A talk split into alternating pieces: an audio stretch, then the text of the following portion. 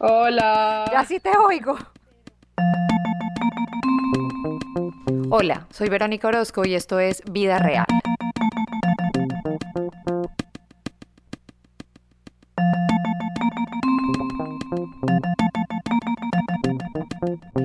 En este nuevo episodio de Vida Real nos acompaña Mariana Matija. Mariana es diseñadora, ambientalista autodidacta, aprendiz de activista, dedica gran parte de su tiempo a aprender sobre este planeta y sobre cómo cuidarlo y a compartir lo que aprende en este proceso. Su trabajo se desarrolla en las intersecciones entre sostenibilidad, comunicación, educación y creatividad. Mariana, bienvenida. Hola, muchas gracias por invitarme. Estoy muy feliz de estar aquí. No, tan feliz como yo, pero eh, qué bueno. María, arranquemos de una. ¿Qué es la sostenibilidad? ¿Por qué estamos hablando tanto de sostenibilidad últimamente? Bueno, empecemos por qué es, que me parece una pregunta muy importante y es que, claro, es una palabra que cada vez oímos mencionar con más frecuencia, pero que yo creo que la mayoría de nosotros no entiende bien en qué consiste.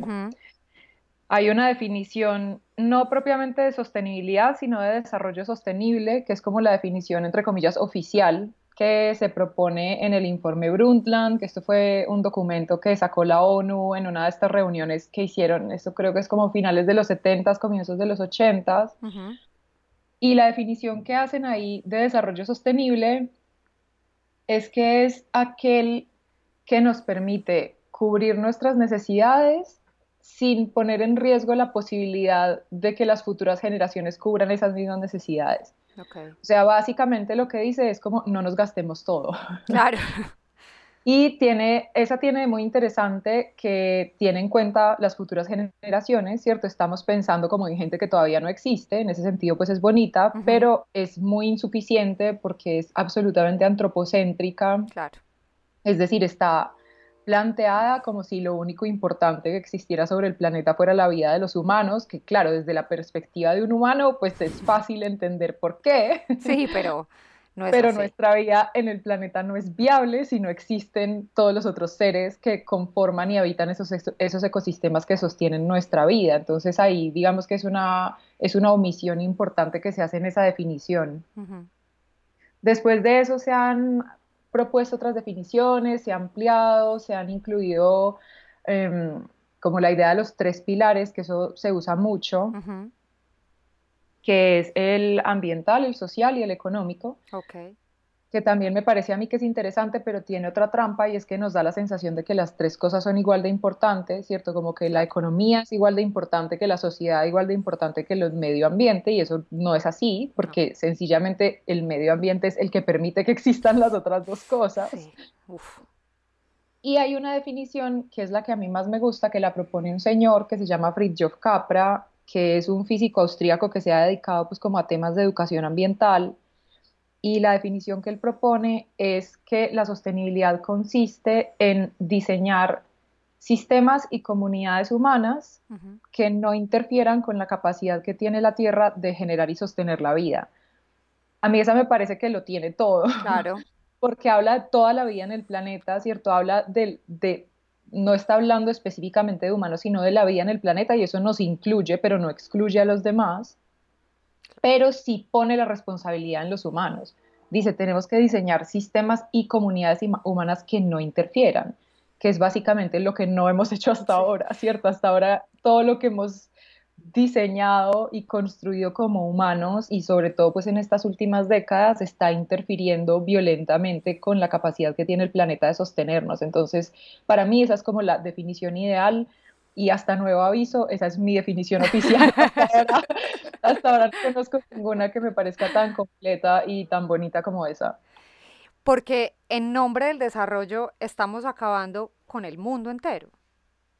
Sí, y me parece muy bueno que hayas mencionado ahí la palabra desarrollo, porque, bueno, ahorita, por ejemplo, hablaba de que la definición que da el informe Brundtland no es de sostenibilidad, sino de desarrollo sostenible, y hay personas que piensan que hablar de desarrollo sostenible es una contradicción, pero ese no necesariamente es el caso, porque es que desarrollo y crecimiento no son lo mismo. Y esa es una confusión en la que caemos muy fácilmente, ¿cierto? El desarrollo puede ser cualitativo, no necesariamente es cuantitativo. Y un ejemplo muy sencillo de eso, pues lo tenemos en nosotros mismos. Nosotros nacemos chiquitos, pues porque no podemos nacer de tamaño adulto. Afortunadamente. Afortunadamente para las mamás. Y em, durante un buen periodo de nuestra vida necesitamos crecimiento cuantitativo, ¿cierto? Empezamos a consumir más recursos, o sea, más comida, más aire, más agua, porque tenemos que crecer en tamaño, pero llega un momento en el que ese crecimiento se detiene y en el que dejamos de crecer en tamaño, seguimos creciendo, digamos, en complejidad, ¿cierto? Se siguen eh, generando conexiones neuronales, seguimos aprendiendo, o sea, nos seguimos desarrollando sin seguir creciendo, o seguimos teniendo crecimiento cualitativo sin tener crecimiento cuantitativo.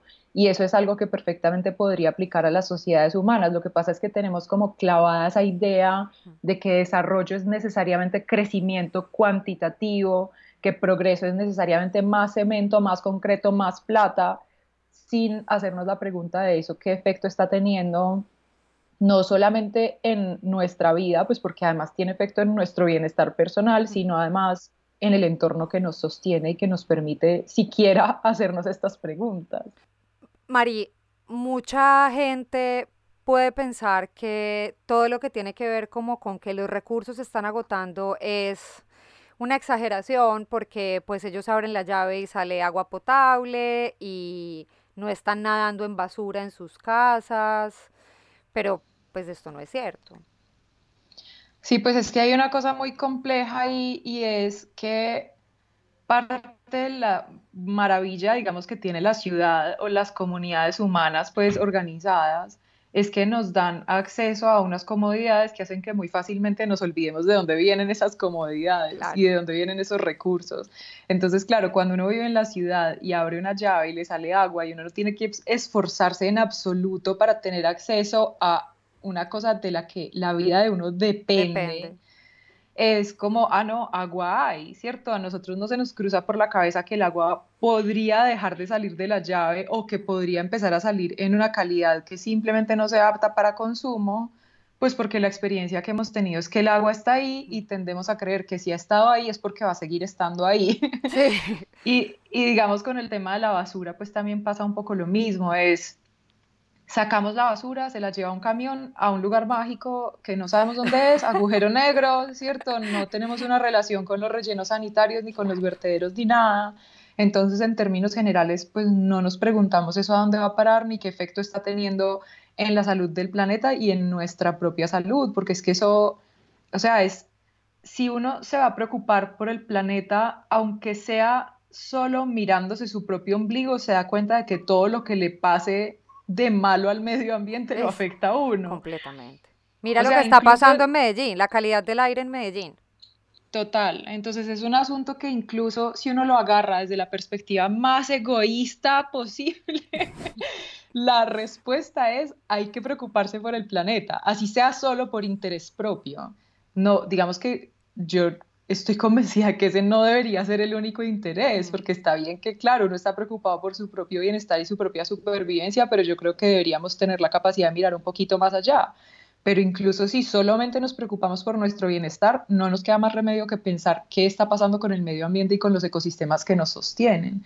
Entonces ese tema de los, de los recursos es muy importante porque nos, o sea, requiere que pensemos y entendamos que el hecho de que hayamos tenido acceso a algo o que todavía tengamos acceso a algo no significa que eso siempre va a estar disponible ni que siempre va a estar, digamos, equilibrado y saludable.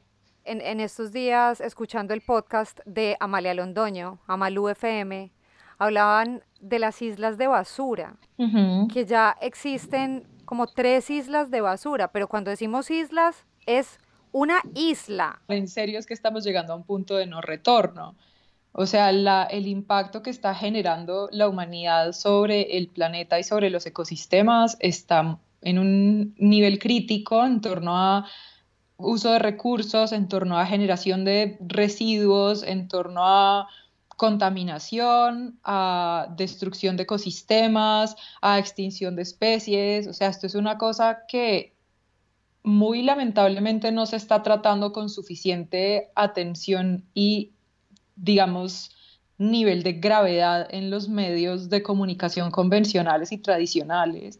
Entonces también es muy fácil que pase desapercibido y que cuando alguien está hablando de esto la gente diga, ay, pero esta sí es exagerada, porque claro, yo me asomo por la ventana y veo que los edificios están ahí y que los mismos cuatro árboles están ahí, es como, ah, nada ha pasado. Claro, pero es que es muy fácil olvidarnos del impacto, digamos, global que tienen nuestras acciones cuando nosotros tenemos solamente una capacidad limitada de entender nuestro entorno más local y más personal y eso, porque hasta la comprensión de ese entorno nos suele quedar muy grande. Entonces es un asunto de, pues es que en este momento básicamente para donde uno mire hay una crisis. Si alguien está preocupado por el tema de la basura y empieza a mirar en ese tema, se va a encontrar con el tema de las islas de basura, bueno, que hay quienes no dicen que son islas, sino más bien como sopas, ¿cierto? Porque son eh, una cantidad de basura que se concentra como en ciertos giros de las corrientes del Pacífico.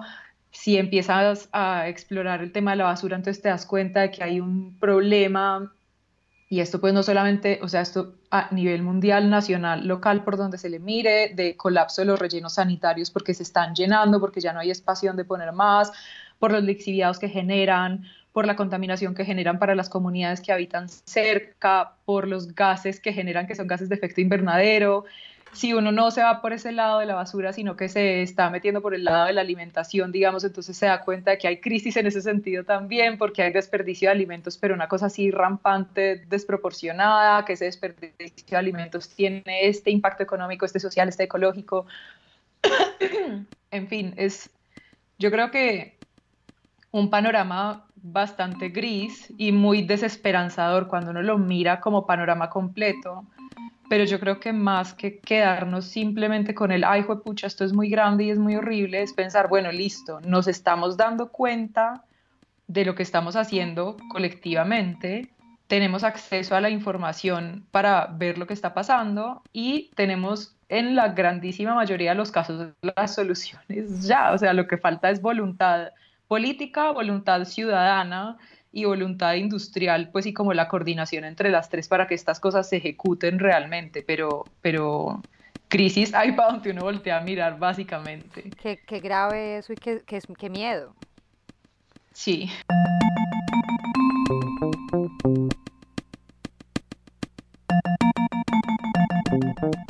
Mari, el veganismo es una de las soluciones que existen como para ayudarle al planeta. ¿Por qué? Mucha gente piensa que es porque pues los que amamos a los animales somos muy canzones y ellos solo son animales y no están haciendo nada, pero el, el caso es otro, ¿verdad? Pues yo creo que esas, a ver, digamos que hay muchos lados por donde coger esa pregunta porque el veganismo podría ser una solución, pero no necesariamente es. Okay. O sea, tiene muy positivo el tema de que si uno se mete en este tema, pues se empieza a dar cuenta de que hemos normalizado un montón de comportamientos muy violentos de explotación hacia los animales y pues en general hacia otros seres. Y eso necesariamente lo lleva a uno a hacerse preguntas en torno a estos comportamientos que tenemos pues en nuestra relación con nuestro entorno. Entonces, en ese sentido, yo creo que es un, un proceso que es muy revelador.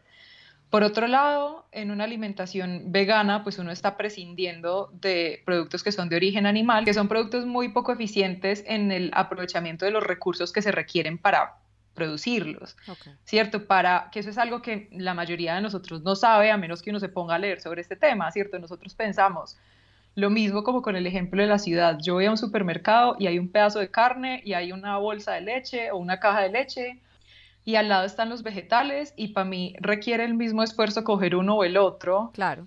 Algunos será más barato o más caro según qué es lo que voy a comprar, de dónde viene, etcétera, pero digamos que para mí no requiere un esfuerzo adicional elegir uno sobre el otro, pero al planeta digamos que sí le requiere un esfuerzo adicional producir cosas de origen animal porque los animales consumen plantas en ese sentido nosotros estamos, cuando consumimos animales, consumiendo un intermediario, ¿cierto? Entonces hay como un montón de recursos que se invierten en criar un montón de animales que requieren que se tumben bosques para tener pastizales o para sembrar poner, digamos, cultivos enormes de soya para alimentar vacas o para hacer pues este concentrado que es para animales que utilizamos para convertir en comida. Y luego realmente esa carne, el aporte nutricional que tiene comparado con todas esas hectáreas producidas de alimento, no, o sea, no tiene una buena relación. Es mucho más eficiente consumir directamente plantas que consumir al intermediario, que son esos animales. Además, pues que esos animales están generando gases también de efecto invernadero, todo lo que requieren, y eso pues dejando completamente por fuera el tema del bienestar de esos animales, que para mí, por ejemplo, o sea, en mi caso personal ese es el tema central, pero incluso lo podríamos dejar por fuera y seguiría teniendo sentido que comamos muchos, muchos, muchos menos animales y muchas, muchas más plantas. Ni sin siquiera hacernos la pregunta en torno a asuntos éticos pues del uso que hacemos de los animales, que para mí eso es un tema pues súper importante, porque es que yo creo que también refleja de una manera muy triste la manera en la que vemos nuestro lugar en el mundo y el, el la falta de respeto que le damos a este planeta que nos sostiene y a los seres con los que lo habitamos, ¿cierto? Es una cosa como de, listo, vemos lo que sea y nos salen los signos de pesos en los ojos y es como si esto se puede convertir en algo rentable de alguna manera, básicamente a la humanidad nos importa un bledo qué va a pasar en ese proceso y qué, sufrimiento se va a generar en ese proceso y entonces es como cachín, cachín y listo, de acá sale plata y chao, no nos hacemos más preguntas. Pues con esta explicación, sí hay digamos, una conexión que puede ser muy directa entre reducir impacto en el planeta a través de una alimentación vegana y en torno a las preguntas que surgen en torno al veganismo. No necesariamente, pues digamos que no es una fórmula infalible, porque uno también podría ser vegano y ser una persona ultra consumista, que compra muchas cosas que no necesita, que compra muchos alimentos que finalmente no consume y que se le echan a perder en la nevera, exacto, que todo es ultra mega empacado, importado y ta, ta, ta, y en ese sentido pues tener una huella ambiental mucho mayor, pero si uno quiere hacerse la pregunta integral, digamos, que es lo que yo pienso que deberíamos hacernos, necesariamente pienso yo que nos llevaría, nos llevaría a conclusiones que por un lado nos dicen que deberíamos consumir menos animales, que deberíamos consumir más plantas, que deberíamos consumir más local, más de temporada, menos empacado, etcétera, etcétera. Pues es como va todo eso pegado del mismo hilito y yo creo que coger esos hilos por aparte es complejo pues y, nos lleva como a unas respuestas que pueden ser muy cómodas y parciales y todo, bueno, finalmente todas son parciales, pero que lo ideal es que empecemos a encontrar las conexiones. Hablaste de huella ambiental, el, el impacto que nosotros dejamos en el planeta.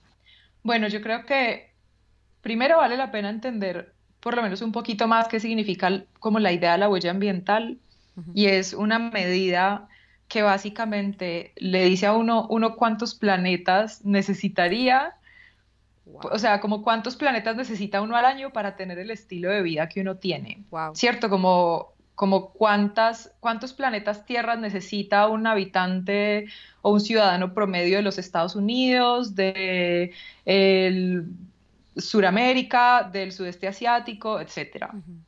Y eh, la huella ambiental de un país a otro, pues varía un montón, obviamente de un individuo a otro también, pero pues esto es, digamos, muy fácil entenderlo en términos de países, porque hay países que son grandes productores de contaminación, de basura, de impacto ambiental y que no tienen tanta población, entonces están teniendo un impacto mucho mayor desde una población mucho menor. El ejemplo, digamos, específicamente con las basuras, es que según un reporte del Banco Mundial, Estados Unidos y Europa, que creo que juntos son como el 15% de la población del planeta, hacen el 50% de la basura del mundo. No te lo puedo creer. Entonces, esa, esa, esa idea de la huella ambiental a mí me parece que es muy interesante para entender eso. Es como si todos consumiéramos como consume un ciudadano estadounidense promedio, necesitaríamos como cuatro o cinco planetas Tierra, o como un europeo promedio. Eh, si consumiéramos como un latinoamericano promedio, creo que necesitaríamos como dos planetas Tierra que igual sigue siendo un planeta más del que realmente tenemos. O sea, es como... Exacto. O sea, esa opción no existe.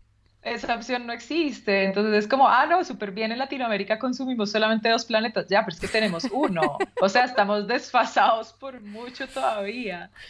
Entonces, em, eso a mí me parece interesante conocerlo también por eso, por entender que es que nuestras decisiones cotidianas como individuos y lo que hacemos colectivamente, digamos desde una perspectiva pues de participación política, de lo que se mueve en esferas industriales, en esferas pues como de movilización colectiva, todo eso genera un impacto y ese impacto se puede medir de una manera que sea más o menos comprensible para nosotros uno podría entrar a mirar diferentes aspectos de la huella ambiental, entonces está la huella hídrica, por ejemplo, ¿cierto? Como qué cantidad de agua se necesita para producir los productos y servicios que consumimos, o la huella de basura, o sea, qué cantidad de basura genera cada persona, cada país, cada zona del mundo.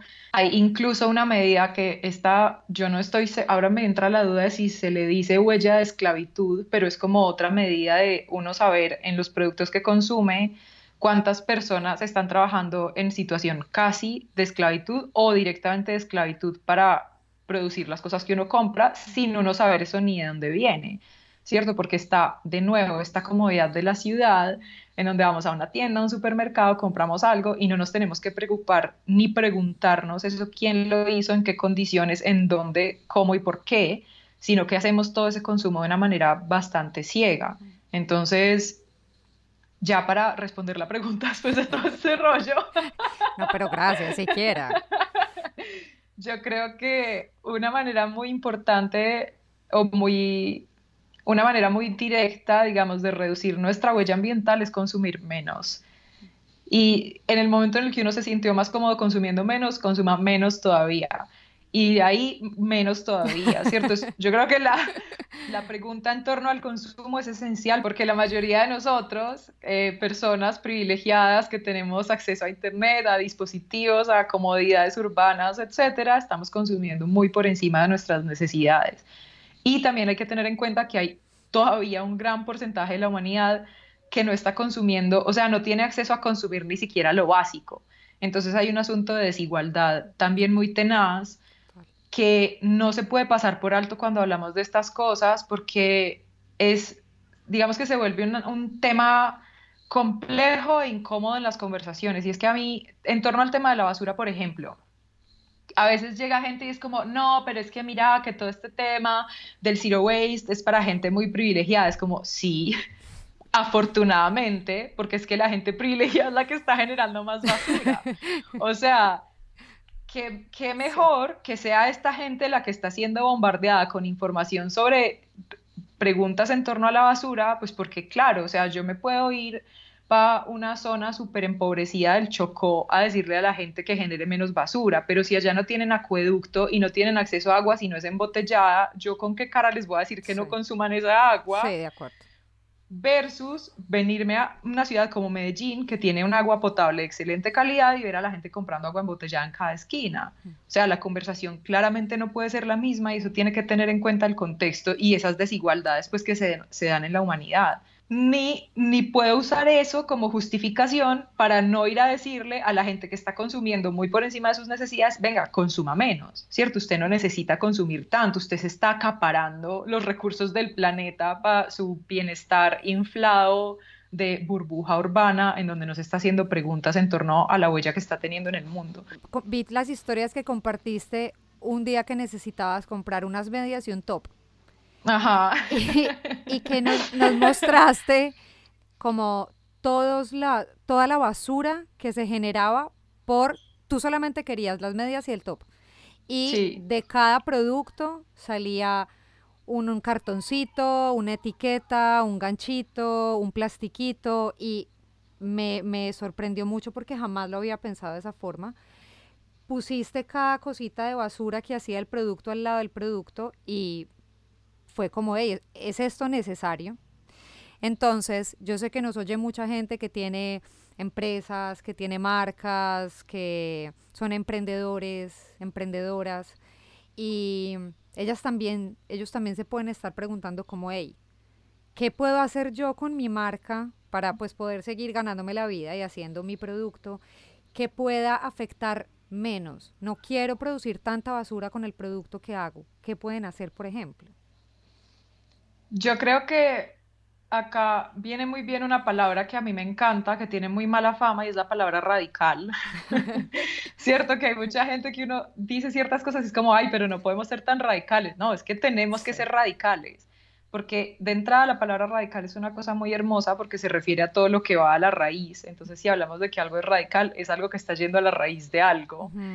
Y estamos enfrentándonos realmente a una crisis muy compleja que nos está afectando a todos, así no nos estemos dando cuenta, ¿cierto? En nuestras burbujas de comodidad puede que toda esta crisis no nos haya tocado directamente, pero o no nos hemos dado cuenta o todavía no nos ha tocado y nos va a tocar. Entonces, frente a una crisis de esta magnitud, yo creo que la respuesta debe ser radical y, de, y, valiente, ¿cierto? No creo que sea un momento para acercamientos tímidos ni para quedarnos con, lo, con la línea base de lo mínimo que podríamos hacer, sino que uno empieza por la línea base y de ahí se empieza a hacer preguntas más y más y más. O sea, uno hace lo que puede con lo que tiene y cuando tiene más, pues hace más. Entonces yo creo que digamos, en torno al tema de los productos y las etiquetas y todo eso, hay muchas marcas que se escudan detrás de la idea de, ay, si no ponemos las etiquetas, la gente no los va a querer comprar. Es como, pues, sorry, no, hay, sí, porque entonces nos vamos también y le preguntamos a la gente y dice, no, pero es que yo compro los productos con etiquetas porque es que igual las marcas los ponen. Entonces somos de un lado tirándonos la pelota para el otro y si el compromiso no se da de un lado, pues entonces se tiene que dar del otro y ese lado es el que va a arrastrar al resto. Entonces yo creo que si hay alguien haciéndose preguntas en torno a sus productos o sus marcas, de entrada hacerse preguntas radicales en torno a qué necesariamente tiene que estar en el producto. Porque yo para comprarme una crema humectante, por decir cualquier cosa, yo necesito la crema. Yo no necesito un empaque enorme, voluminoso de cerámica con tapa de yo no sé qué con caja, con estructura adentro que la sostiene para que no se mueva, con un plástico termoformado por fuera que es para asegurar que yo no sé qué, y encima vienen como con una cuerdita amarrada con una etiqueta porque no sé qué. Es una locura porque estamos pagando por todo eso. Es basura de lujo, o sea, queremos pagar por basura de lujo porque todo eso sabemos que cuando llegue a la casa lo vamos a tirar a la basura o en el menos peor de los casos clasificarlo para reciclaje, que digamos que no es una gran diferencia que digamos, pues es menos peor, pero pues no, el, el pajazo mental no nos lo podemos llevar tan lejos. Es basura igual. exacto, entonces como de entrada yo creo que hay que tener unas posiciones como más, sí, más radicales frente a estas cosas. Si hay algo que realmente no forma parte del producto, el producto no lo necesita, pues que no esté. Y pues aprovecharía yo para meter ahí otra cucharada.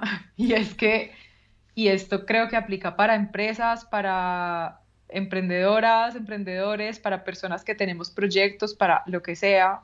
Y es que cuestionemos la idea del crecimiento por crecer, porque es que la lógica de este sistema nos dice que hay que crecer y que esa es la única manera en la que a las cosas les va bien no existe, o sea, no hay forma de que acá las cosas puedan crecer de manera infinita. Entonces, en una lógica de crecimiento infinito, necesariamente nos vamos a estar parando unos encima de los otros. Si nosotros empezamos a pensar, digamos que el funcionamiento de esas comunidades y sistemas humanos de una manera que no interfiera con, ¿cierto? Basándonos en esta definición bonita de sostenibilidad que hablábamos al principio, yo creo que eso necesariamente viene con cuestionar el crecimiento y entender que hay momentos en los que uno ya creció lo que necesitaba crecer y de ahí se puede seguir desarrollando o, creciendo cualitativamente sin estar consumiendo más recursos, sin estar ocupando más espacio. Pues sí creo que esa sería como una manera bastante más solidaria de existir, no solamente entre nosotros los humanos, sino también con los otros seres que habitan el planeta.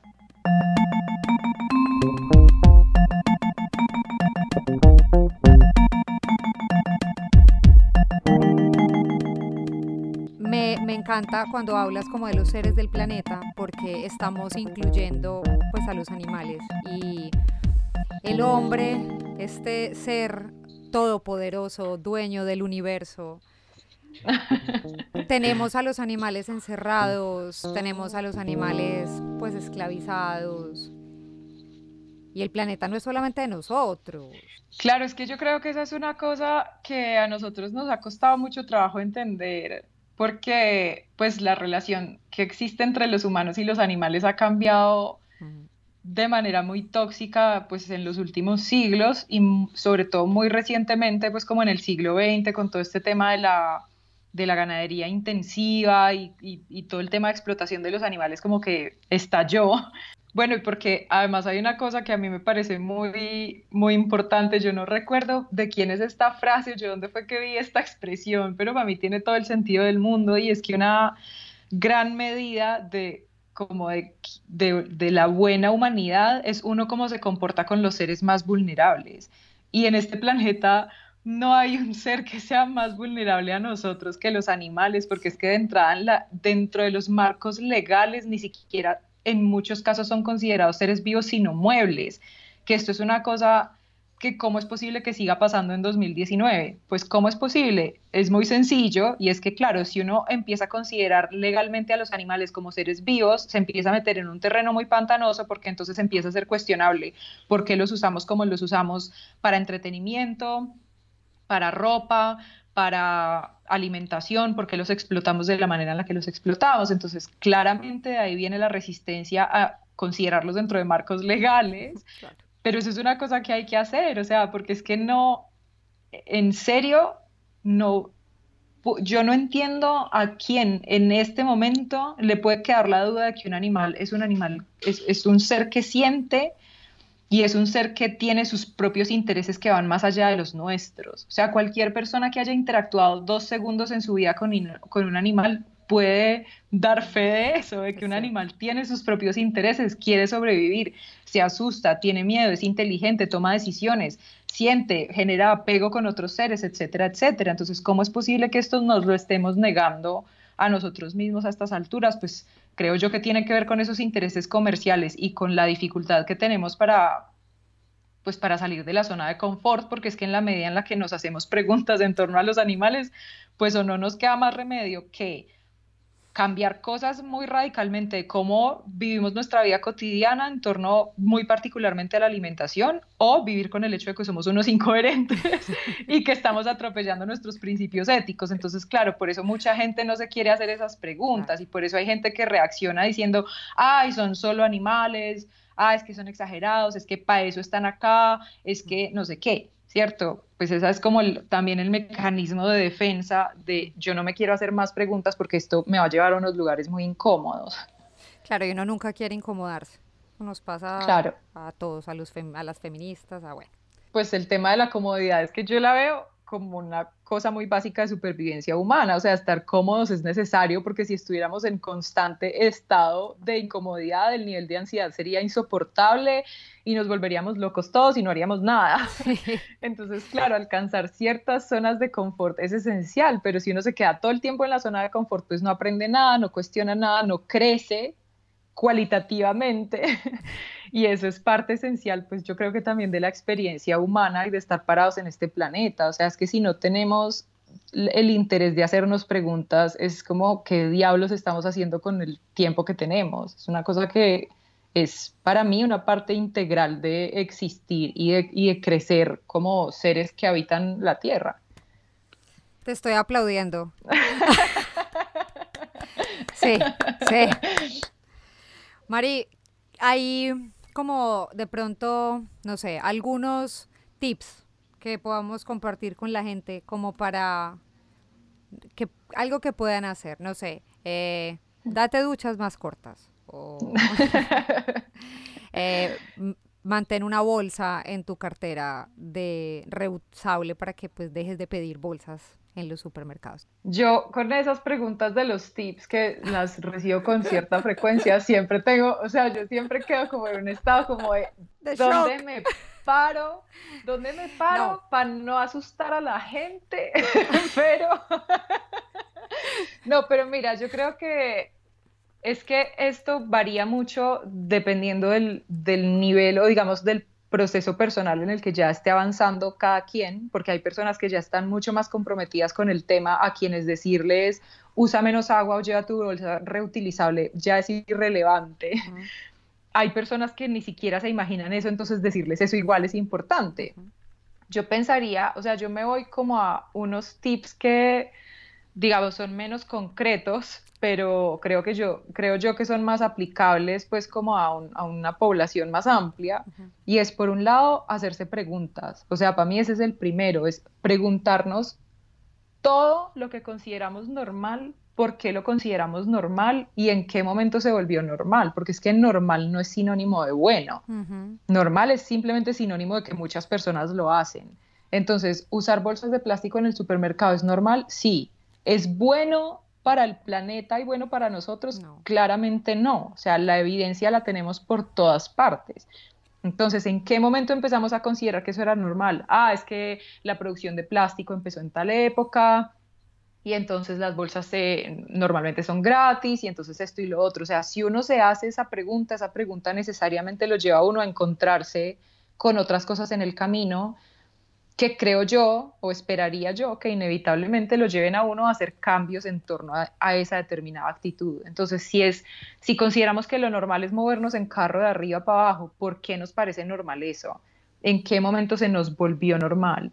si consideramos que lo normal es consumir carne de animales tres veces al día y consumir productos de origen animal todo el tiempo, ¿por qué nos parece normal?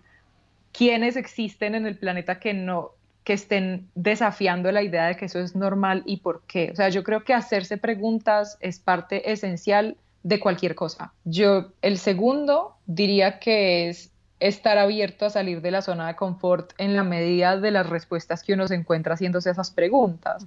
Si yo en una de esas de esos cuestionamientos me encuentro con el tema del plástico y para mí es muy cómodo que en el supermercado me den bolsas de plástico, pues bueno, entonces, ¿qué puedo hacer yo para salir de esa zona de confort y hacer algo al respecto, ¿cierto? No es esperar solamente a que las soluciones vengan de afuera todo el tiempo, porque esa es una actitud que tenemos como muy metida en la cabeza, como, hay un problema con el plástico, ay, es que el gobierno, es que la industria, y sí, o sea, sí, no les vamos a quitar la responsabilidad a ellos, porque es que también el gobierno y también la industria, pero ¿y nosotros qué? O sea, no nos podemos sacar de la ecuación así tranquilamente. Y la tercera, pues sería eso, o sea, cómo esas actitudes personales, esas preguntas, esos cuestionamientos y esa voluntad de salir de la zona de confort la podemos llevar a unas movilizaciones colectivas, porque si nos quedamos solamente en la actitud personal, pues muy rico y chévere, pues sí, mejor que alguien no use una bolsa de plástico a que la use, pero digamos que el impacto es tan, tan, tan pequeño que si no hacemos algo más activo por movilizar a otras personas, ahí sí que empezamos a caer en lo que, pues como en lo que se disuelve en la realidad.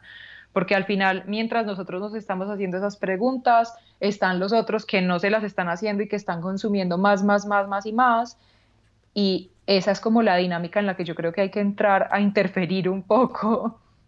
O sea, cómo como ciudadanos comprometidos que nos estamos haciendo preguntas en torno a nuestra huella ambiental, podemos generar movilización, podemos eh, incluso empezar a generar cambio político. Si sabemos, digamos, mover bien nuestras fichas y mover bien nuestras campañas y nuestros procesos comunicativos. Y sí, o sea, yo creo que esos son como tres niveles ahí esenciales en este proceso, la pregunta, salir de la zona de confort y la movilización. Mari, eh, si por ejemplo la gente quiere saber más de este tema, ¿dónde te pueden encontrar? ¿Cómo pueden saber más de tu trabajo? Bueno, yo en mi página web que es animaldeisla.com comparto todas las preguntas que yo me voy haciendo y los experimentos que hago y los cuestionamientos que surgen, las conexiones entre temas, como básicamente es un registro de mi proceso personal en torno a hacerme preguntas sobre cómo vivir sobre la tierra de manera más equilibrada, pues con el entorno y conmigo misma también. Así que ahí hay un montón de recursos en torno a temas de alimentación, de generación de basura, de hábitos cotidianos y de cómo empezar a ser un poco más conscientes de los impactos ambientales que se generan de esos hábitos. Yo creo que nos queda a todos los que te escuchamos pues una pregunta muy grande de qué vamos a hacer. Es, esto ya es una prioridad y debería ser una prioridad para cada uno de nosotros. Esto ya no depende de los demás, esto depende de mí y de ti y de tú que me estás oyendo en el podcast, también depende.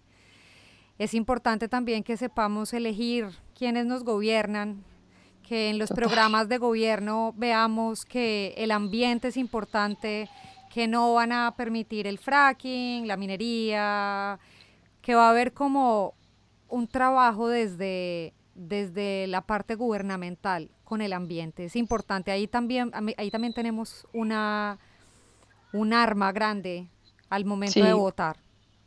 Sí, una responsabilidad muy grande también de enterarnos cuáles son las propuestas gubernamentales, porque es que al final desde ahí se regulan y se permiten o, se imposibilitan ciertas cosas por lo menos por un periodo determinado, ¿cierto? Así sea cada cuatro años o cada lo que sea. Votar. O se claro, o se facilita o se, o se dificultan ciertos procesos según eso, según quién está parado allá. Entonces esa también es una responsabilidad muy grande.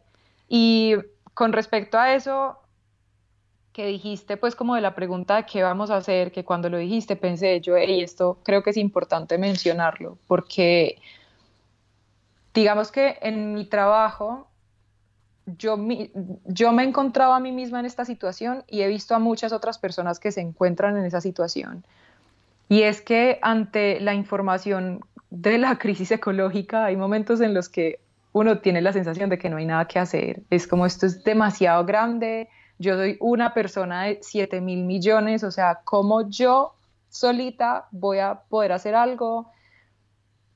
Esto no tiene sentido, ta, ta, ta, ¿cierto? Entra uno ahí como a quedar muy aplastado por la realidad. Y hay algo que dijo un profesor con el que estaba viendo una clase hace poco, que para mí fue muy revelador y muy claro. Y él decía, ante la pregunta de qué vamos a hacer ante esta complejidad y no tener claridad de si lo que estamos haciendo va a tener resultados, tenemos que tener claro que las cosas las hacemos no necesariamente porque estamos esperando resultados, sino porque sentimos que es lo correcto. Y yo creo que eso es esencial porque también ese enfoque en los resultados es importante, claro, querer ver cambios, pero muchos de esos cambios posiblemente no los vamos a ver en, en, nuestro sí, no nos van a tocar A nosotros. Claro, pero las cosas hay que hacerlas igual. Si a mí me parece que es cuestionable que explotemos a los animales como los estamos explotando, pues los dejo explotar yo, por lo menos con mis hábitos cotidianos. ¿Eso está cambiando la vida de todos los animales del mundo? No, pero está cambiando la de algunos, de los que directamente se estaban viendo afectados por mis hábitos, y eso ya es un punto de partida. Mari, gracias por tu tiempo, por tu conocimiento. Muchas gracias a ti por la invitación. Me encantó poder conversar contigo sobre este tema y espero que quede mucha gente por ahí muy inquieta con lo que conversamos. Sí, yo espero lo mismo. Gracias, Mari.